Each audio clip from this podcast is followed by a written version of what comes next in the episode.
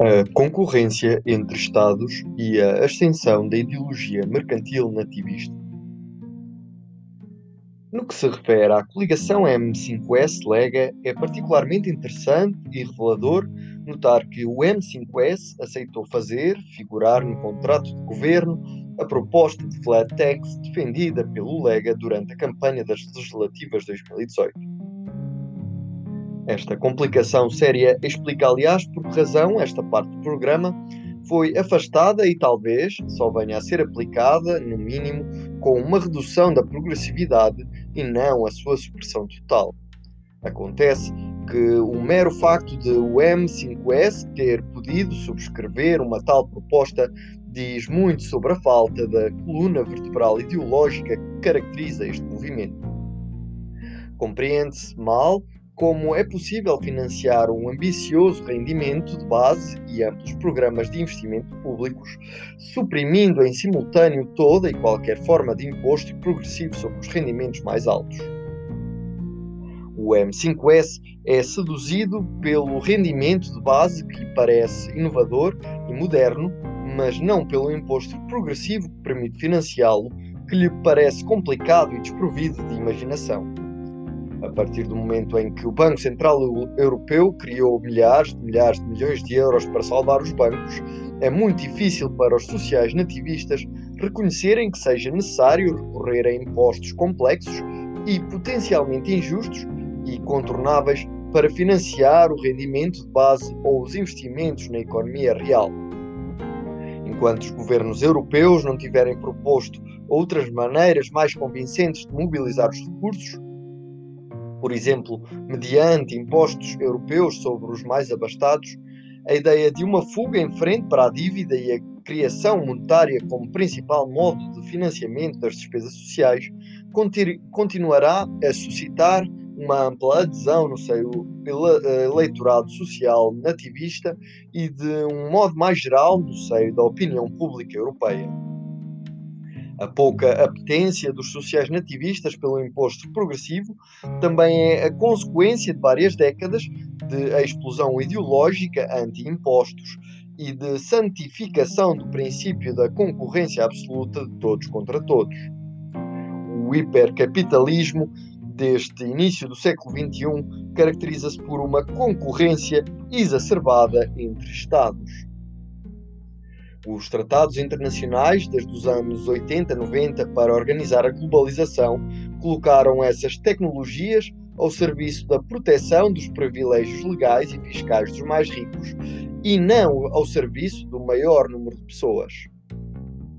É possível e desejável denunciar os tratados que organizam a livre circulação dos capitais e substituí-los por um sistema regulado baseado num cadastro financeiro público permita aos países que assim o desejarem pôr em vigor impostos redistributivos sobre os patrimónios transnacionais e os seus rendimentos. Mas isso exige, exige entrar em cooperações internacionais importantes e formas ambiciosas de superação do Estado-nação, nomeadamente para os Estados que sejam de pequenas dimensões à escala mundial Ora, é evidente que os partidos nativistas e nacionalistas estão mal equipados em termos estruturais para este tipo de superação internacionalista. Parece muito pouco provável que os movimentos sociais nativistas se ponham a desenvolver formas ambiciosas de imposto progressivo e de redistribuição social o mais provável é que, uma vez chegados ao poder, se encontrem presos na engrenagem da concorrência fiscal e social e da promoção do seu território económico. De um modo geral, o processo de explosão da União Europeia que a chegada ao poder dos partidos nacionalistas poderia implicar levaria a uma exacerbada a, a, um exacerbar das forças da concorrência fiscal e social e da tendência para o aumento das desigualdades e para o recuo identitário.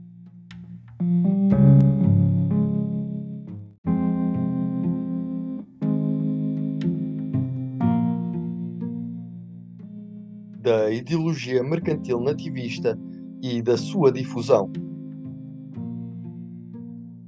O social-nativismo tem todas as probabilidades de vir a desembocar na ideologia do tipo mercantil nativista. A reforma fiscal, negociada por Trump, por exemplo, com o Congresso em 2017, insere-se nessa linhagem e leva a lógica mais longe, concentrando-se nas baixas de imposto que beneficiam as empresas e os empresários. A taxa do imposto federal sobre os lucros das sociedades, que era de 35% desde 1993, foi baixada de súbito para 21% em 2018. Um relançamento da competição mundial para a baixa deste imposto, que é essencial para as finanças públicas. Por outro lado, Trump obteve a criação de uma redução de imposto sobre o rendimento destinado especificamente aos empresários não assalariados. O impacto conjugado destas duas medidas é que a taxa de tributação dos 0,01% dos contribuintes mais abastados passou pela primeira vez para baixo da dos contribuintes intuados a um nível menos elevado, no centilo e milésimo superior aproximando-se muito, ao mesmo tempo, da taxa efetiva de tributação paga pelos 50% mais pobres. É particularmente surpreendente observar as semelhanças entre as reformas fiscais que os novos presidentes Trump e Macron conseguiram fazer uh, aprovar no final de 2017. Em França, para além da já referida supressão do ISF, o novo governo fez votar uma baixa gradual do imposto sobre as sociedades de 33% para 25%, bem como a implementação de uma taxa reduzida do imposto sobre o rendimento de 30% para os dividendos e juros. O facto de um governo considerado nativista, como o da administração Trump, seguir no final uma política fiscal tão próxima da implementada sob um governo de uma pretensa sensibilidade mais internacionalista, como o de Macron, mostra uma convergência considerável das ideologias e das práticas políticas. Os dois desenvolvem uma ideologia segundo a qual a concorrência todos contra todos exigiria que se proporcionassem reduções fiscais cada vez mais importantes aos contribuintes mais móveis e que as massas acarinhem esses novos benfeitores que lhes trazem tanto bem-estar e tantas inovações. Ao fazê-lo, cada um dos dois governos corre o risco de reforçar a tendência ascendente da escalada das desigualdades e do sentimento de abandono das classes populares e médias perante a globalização. As elites intelectuais são denunciadas sem cessar como condescendentes e prontas a dar lições sempre dispostas a inventar novas negaças culturais, mais ou menos perigosas para os valores e a sociedade norte-americanos. E Trump empenha-se em denunciar, entre outras, a nova paixão climática inventada, segundo ele, pelos cientistas, os democratas e todos os povos invejosos que cercam o país para lesarem a grandeza da América. Este anti-intelectualismo também é utilizado por outros governos nativistas na Europa e na Índia, o que mostra de passagem a importância crucial de uma maior difusão do ensino e uma melhor apropriação pelos cidadãos dos conhecimentos científicos. O presidente francês faz a aposta inversa.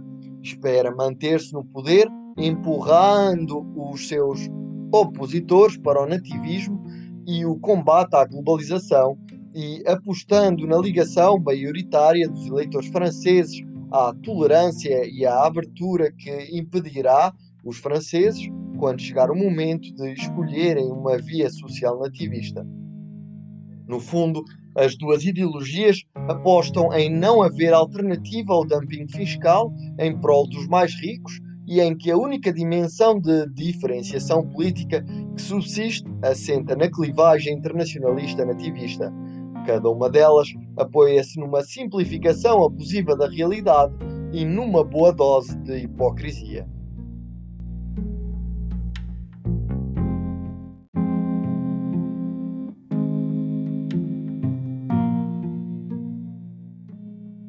da possibilidade de um social federalismo na Europa. Para sair da armadilha social nativista, a solução mais natural seria desenvolver uma forma de social federalismo que consiste em apoiar-se no internacionalismo e no federalismo democrático para promover a redistribuição das riquezas e da justiça social. A hipótese de uma refundação serena e harmoniosa da Europa não é a mais provável e talvez seja mais realista prepararmos-nos para evoluções razoavelmente caóticas com crises políticas, sociais e financeiras de toda a natureza que podem acarretar riscos de decomposição da União Europeia ou da zona euro. Porém, sejam quais forem as crises futuras, de qualquer modo, será preciso reconstruir. E serão necessários novos tratados que organizem as relações entre os países, se possível, de uma forma mais satisfatória, satisfatória do que os atuais. Vou concentrar aqui na possibilidade de um social federalismo no contexto europeu. Veremos, todavia, que as lições têm um alcance mais geral por um lado, porque as políticas fiscais e sociais adotadas na Europa podem ter um impacto importante nas outras partes do mundo, e por outro, porque as formas de cooperação transnacional aqui evocadas têm a potencialidade de ser aplicadas a outros conjuntos regionais e regular as relações entre conjuntos regionais. A União Europeia constitui uma tentativa sofisticada e inédita que visa organizar uma união cada vez mais estreita entre os povos europeus. Na prática, todavia, as instituições europeias, tal como foram estabelecidas, tiveram sobretudo como objetivo organizar um grande mercado, garantindo a livre circulação dos bens, dos capitais e dos trabalhadores, sem política fiscal e social comum. De um modo geral, as decisões tomadas pela União Europeia têm de ser aprovadas pelas duas instâncias que partilham o poder legislativo na Europa. Por um lado, o Conselho de Chefes de Estado e de Governo, e, por outro, o Parlamento Europeu, que é eleito por sufrágio universal desde 1997 e que representa os Estados-membros em função da sua população. As, decisões são preparadas e aplicadas pela Comissão Europeia, que age como uma espécie de poder executivo e de governo europeu, tendo à cabeça um presidente da Comissão e comissários encarregados dos diferentes domínios, nomeados pelo Conselho de Chefes de Estado e de Governo, cujas nomeações têm de ser aprovadas pelo Parlamento. Em termos formais, o conjunto tem o aspecto de uma estrutura parlamentar federal de tipo clássico, com um poder executivo e duas câmaras legislativas. Todavia, há duas particularidades que tornam este sistema mais diferente das estruturas habituais. Trata-se, por um lado, de uma significância da regra da unanimidade e, por outro, do facto de o Conselho de Ministros ser, de qualquer modo, uma estrutura totalmente inadaptada para albergar um processo de liberação parlamentar pluralista e democrático. Antes de mais, há que lembrar que a maior parte das decisões importantes exige a unanimidade do Conselho de Ministros. No que se refere à regulação do mercado interno, à livre circulação dos bens, dos capitais e das pessoas e aos acordos comerciais com o resto do mundo, que são no fundo as únicas decisões comuns sobre as quais se ergueu a construção europeia, é a regra da maioria qualificada que se aplica. No entanto, a partir do momento em que se trata de encarar a implementação de políticas fiscais orçamentais e sociais comuns, e em particular quando estão em jogo as finanças públicas dos Estados-membros, é a regra da unanimidade que prevalece. Cada país pode bloquear toda e qualquer medida fiscal que se apresente, como os tratados garantem a livre circulação absoluta dos capitais e dos investimentos sem qualquer obrigação de cooperação fiscal, estão reunidas todas as condições para uma corrida sem fim ou dumping a favor dos atores mais móveis. É esta ausência de qualquer imposto comum e de um verdadeiro orçamento comum faz com que a União Europeia se pareça mais com uma união comercial ou uma organização internacional do que com um verdadeiro governo federal.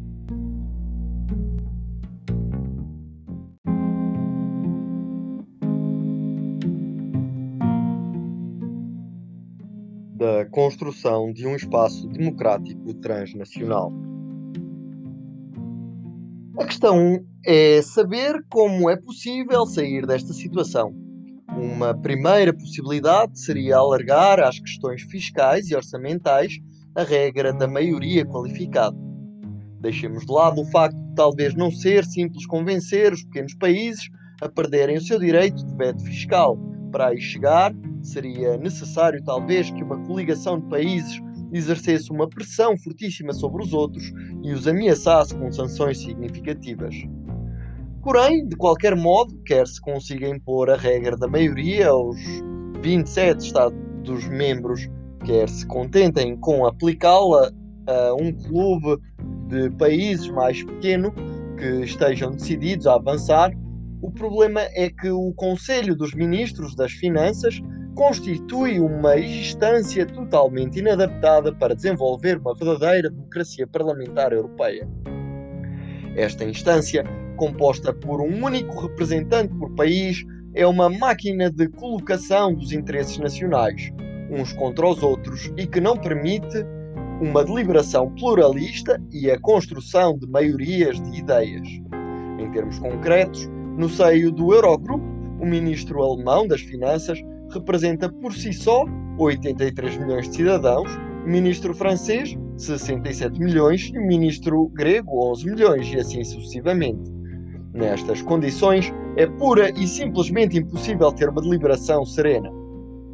As decisões no seio do Eurogrupo são quase sempre tomadas por unanimidade, sob a capa do consenso e no âmbito de deliberações que são realizadas de uma forma sistemática à porta fechada. Acrescentemos que essas instâncias não conhecem nenhuma uh, das regras que servem de base à democracia parlamentar. Não existe nenhum procedimento que reja as emendas e os debates, o tempo de intervenção e os votos e assim por diante. A ideia segundo a qual uma tal instância poderia encontrar-se um dia a deliberar e a aprovar as leis fiscais que se aplicam a centenas de milhões de pessoas não faz qualquer sentido. A votação do imposto é a competência parlamentar por excelência e que o estabelecimento paciente das normas fiscais, das bases de tributação e das taxas exige uma deliberação pública e contraditória sob o olhar dos cidadãos e dos jornalistas. Para tal, é preciso que a pluralidade de opiniões no seio de cada país esteja plena e amplamente representada. Por definição, um Conselho de Ministros das Finanças nunca preencherá esses requisitos.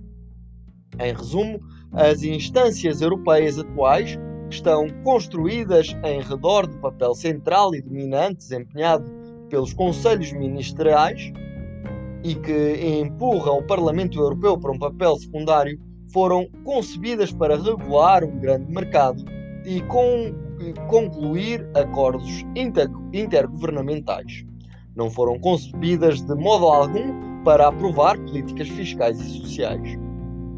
Uma segunda possibilidade seria transferir para o Parlamento Europeu o poder exclusivo de votar o imposto. O Parlamento Europeu, eleito por sufrágio universal direto, é, como é óbvio, um recinto mais adequado para aprovar impostos e orçamentos. Todavia, embora sendo muito mais satisfatória do que o dispositivo atual, esta solução também levanta sérias dificuldades. Uma democracia europeia viável exigiria de qualquer modo uma reformulação total das regras de transparência e de organização dos lobbies que caracterizam hoje em dia a vida política bruxelense e que levantam problemas muito sérios. Uma tal transferência de soberania fiscal para o Parlamento Europeu implicaria que as instituições políticas dos Estados-membros não estivessem representadas de uma forma direta na votação do imposto europeu.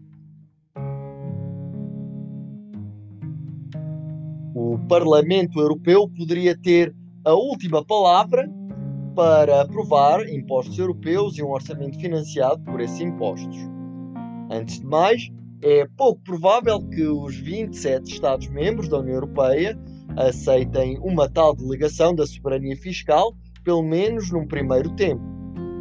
Seria necessário que os países desejosos de avançar constituíssem uma subcâmara no seio do Parlamento, Parlamento Europeu. Isso não é impossível, mas uma vez mais exige que se assuma uma ruptura bastante nítida com os outros países. Os Estados-nação europeus existem a União Europeia. Isso implica que são livres de ratificar ou denunciar os tratados internacionais por meio do seu Parlamento Nacional. Esses parlamentos nacionais votam desde há décadas, por vezes desde do século XIX, impostos e orçamentos que atingiram ao longo do tempo uma dimensão considerável da ordem dos 30 e 40% do produto interno bruto. Essas contribuições debatidas e votadas por essas instâncias permitiram a implementação das políticas sociais e educativas e de um modelo de desenvolvimento inéditos na história e que, no seu conjunto, tiveram um imenso êxito histórico. Permitiram que os países europeus atingissem um dos mais altos níveis de vida observados na história, enquanto limitavam a dimensão das desigualdades e favorecendo uma relativa igualdade de acesso à saúde e à educação. Esses parlamentos nacionais e os orçamentos e os impostos que aprovam hoje em dia vão continuar a existir, pelo menos em grande parte.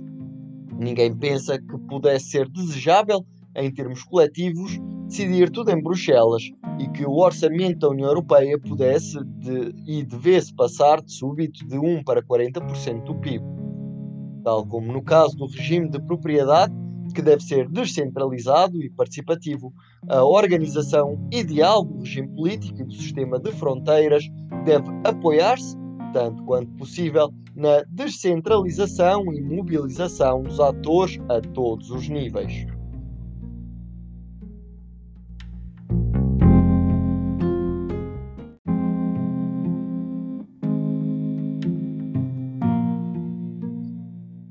Construir uma soberania parlamentar europeia apoiando-se nas soberanias parlamentares nacionais.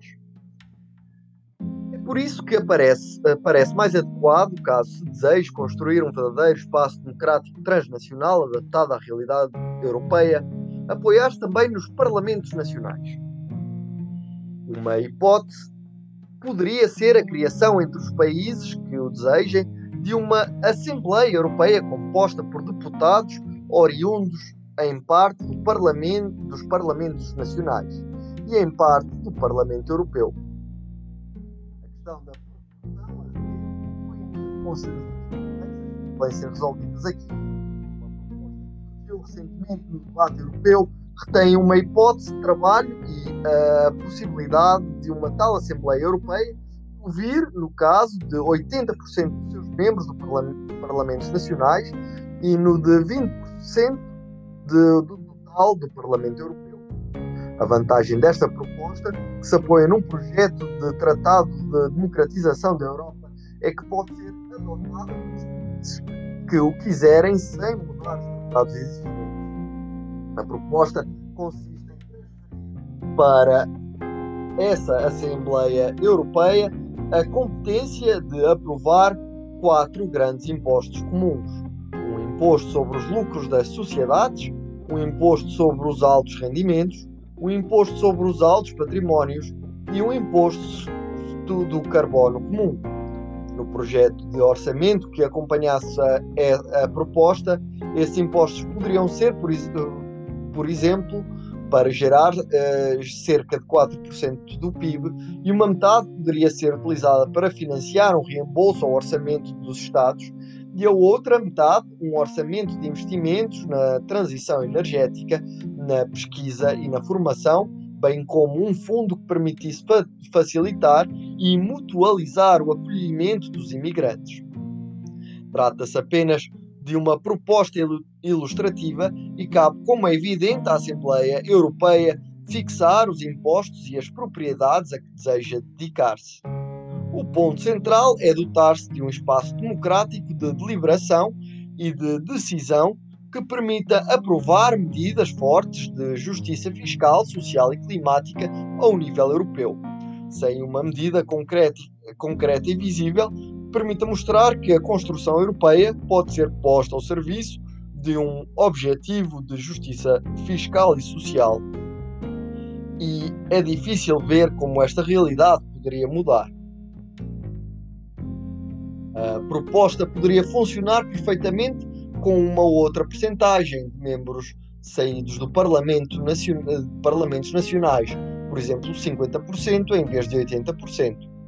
Esta questão merece um amplo debate e uma reflexão aprofundada. A partir do momento em que, que Parlamentos Nacionais continuam a ser soberanos, parece estranho recusar-lhes a possibilidade de participar na votação do imposto europeu. Além disso, o facto de implicar fortemente os parlamentos nacionais na composição da Assembleia Europeia permitiria transformar de facto as eleições legislativas nacionais em eleições europeias. Em termos concretos, a partir do momento em que os deputados nacionais tivessem uma representação forte na Assembleia Europeia, tornar-se-ia impossível aos partidos e candidatos continuarem a sacudir permanentemente as responsabilidades para cima das instituições bruxelenses.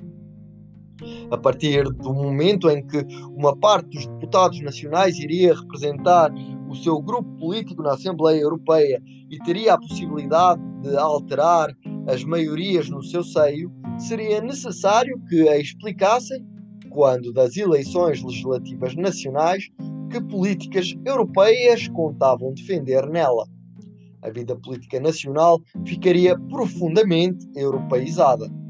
Neste sentido, o facto de construir uma soberania parlamentar europeia apoiando-se nas soberanias parlamentares nacionais parece, afinal, constituir uma forma mais ambiciosa de federalismo europeu do que a que consiste em contornar os parlamentos nacionais e apoiar-se totalmente num Parlamento Europeu independentemente destes. Sobretudo, esta maneira original de construir uma soberania parlamentar transnacional parece mais adaptada às realidades políticas e históricas europeias.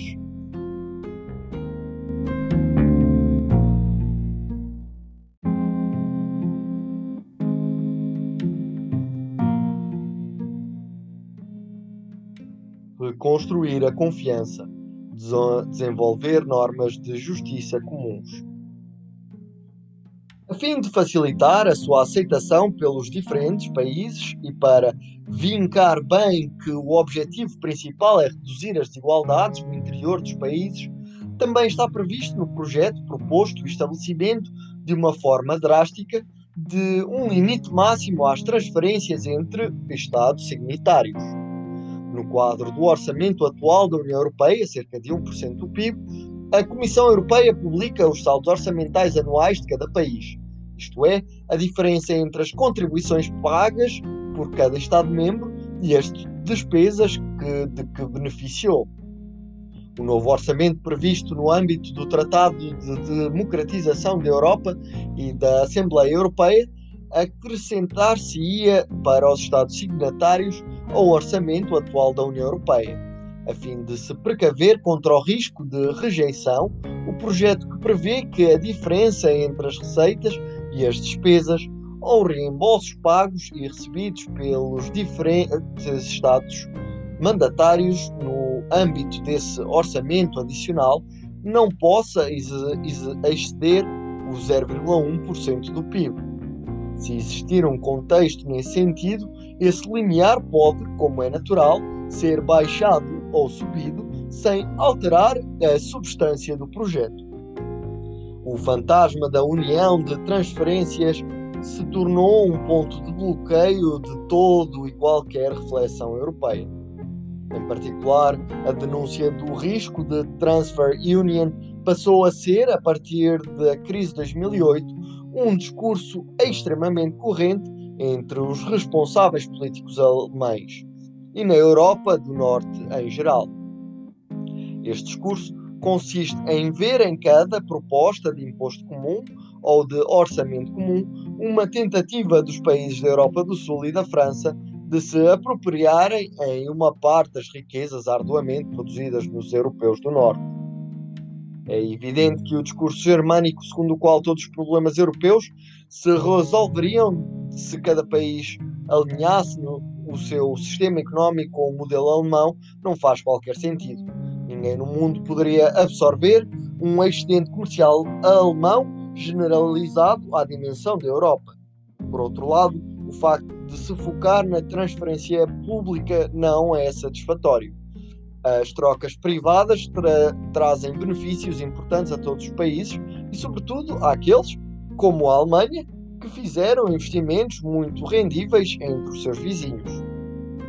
No futuro, é essencial que seja iniciada uma reflexão destinada a levar em conta os fluxos e benefícios privados trazidos pela integração europeia, para se abandonar esse foco exclusivo nos saldos públicos.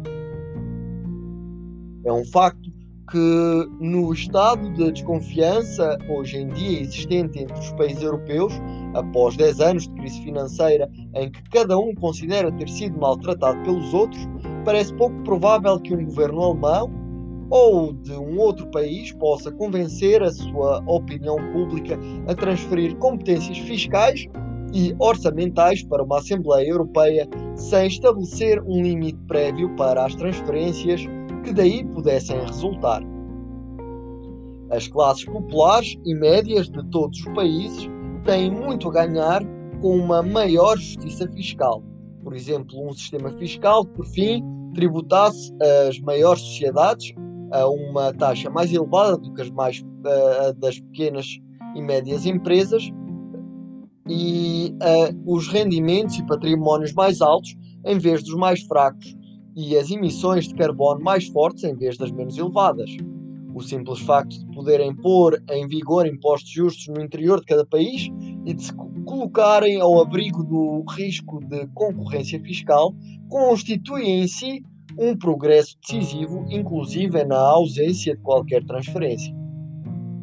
Por outro lado, o cálculo das transferências públicas deve, como é natural, excluir as despesas e investimentos realizados num país tendo em vista a satisfação de um objetivo de interesse comum que também beneficie todos os países, como a luta contra o aquecimento global, bem como o Fundo de Acolhimento dos Refugiados e o acolhimento de estudantes de outros países signatários.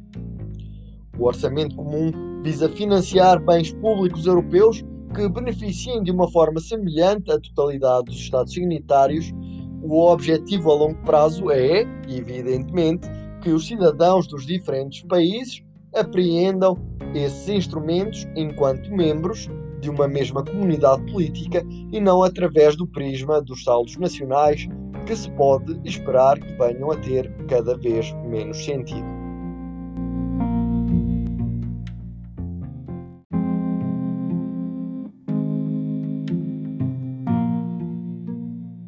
Sair da crise permanente da dívida pública na Europa.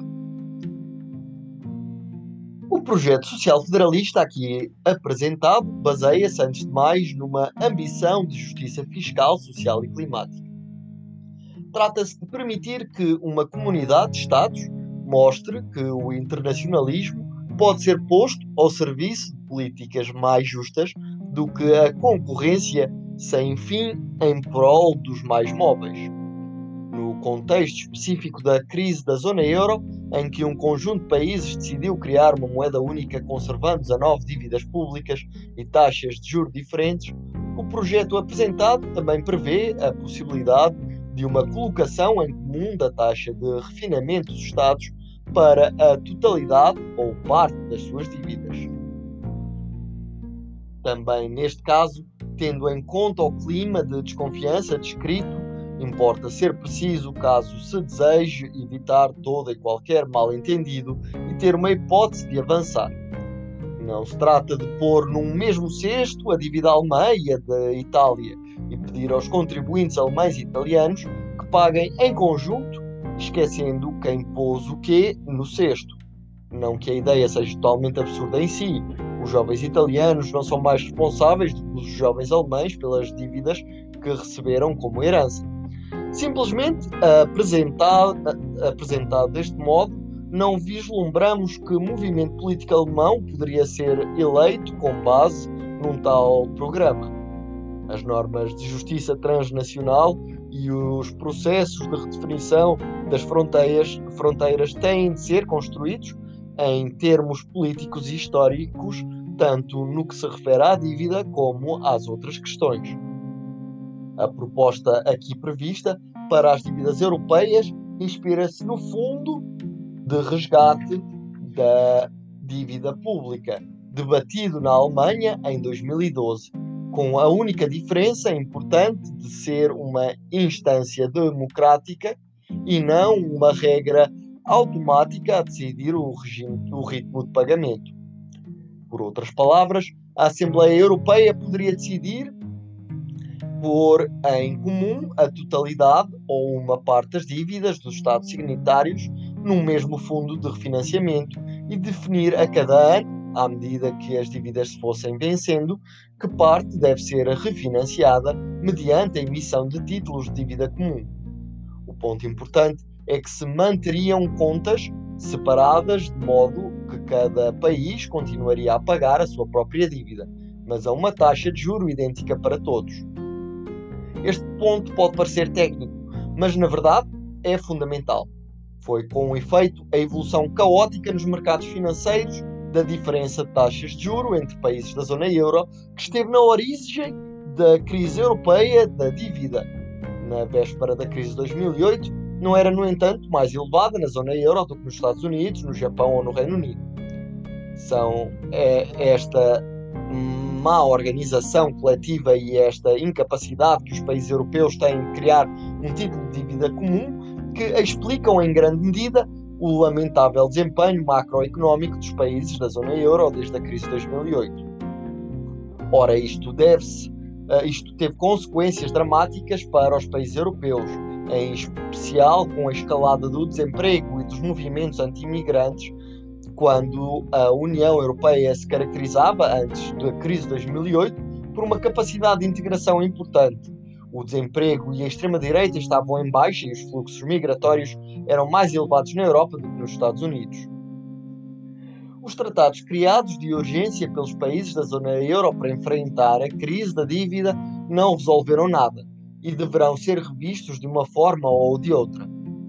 As novas regras fixadas pelo Tratado Orçamental de 2012 prevêem, em teoria, que o déficit não deve ultrapassar 0,5% do PIB. O não respeito desse, dessas regras implica, em princípio, penalizações automáticas, mas na prática essas são totalmente eh, inaplicáveis. Em termos absolutos, a abordagem do Tratado Orçamental não é ilógica. A partir do momento em que se recusam as medidas excepcionais, os reescalonamentos de longa duração e as anulações de dívida, que a inflação é quase nula e o crescimento limitado, então só enormes excedentes primários podem reduzir, num período de várias décadas, dívidas da ordem de 100% do PIB. Todavia, há que medir as consequências sociais e políticas de uma tal escolha. Isso significaria que, durante dezenas de anos, se dedicassem recursos gigantescos ao reembolso das dívidas e dos juros aos detentores de patrimónios financeiros, quando faltam os meios para investir na transição energética, na investigação médica ou na formação. Na prática, estas regras não são aplicadas e talvez nunca venham a ser. O problema é que na prática nada disto é assumido de uma forma clara, de modo que as exigências feitas aos diferentes países são fre com frequência incoerentes e de geometria variável. Apesar de estarem reduzidos por uma taxa incomumente baixas, que talvez não durem para sempre, os juros são hoje de 2% do PIB na zona euro, ou seja, mais de 200 mil milhões de euros, a comparar, por exemplo, com os míseros 2 mil milhões uh, por ano investidos no programa Erasmus para a mobilidade dos estudantes. É uma escolha possível, mas não é certo que seja a melhor para preparar o futuro. Se fossem dedicadas quantias como essas à formação e à investigação, a Europa poderia tornar-se então o primeiro polo mundial de inovação. A Europa poderia tornar eh, à frente dos Estados Unidos. Seja como for, decisões como essas deveriam poder ser debatidas num recinto democrático.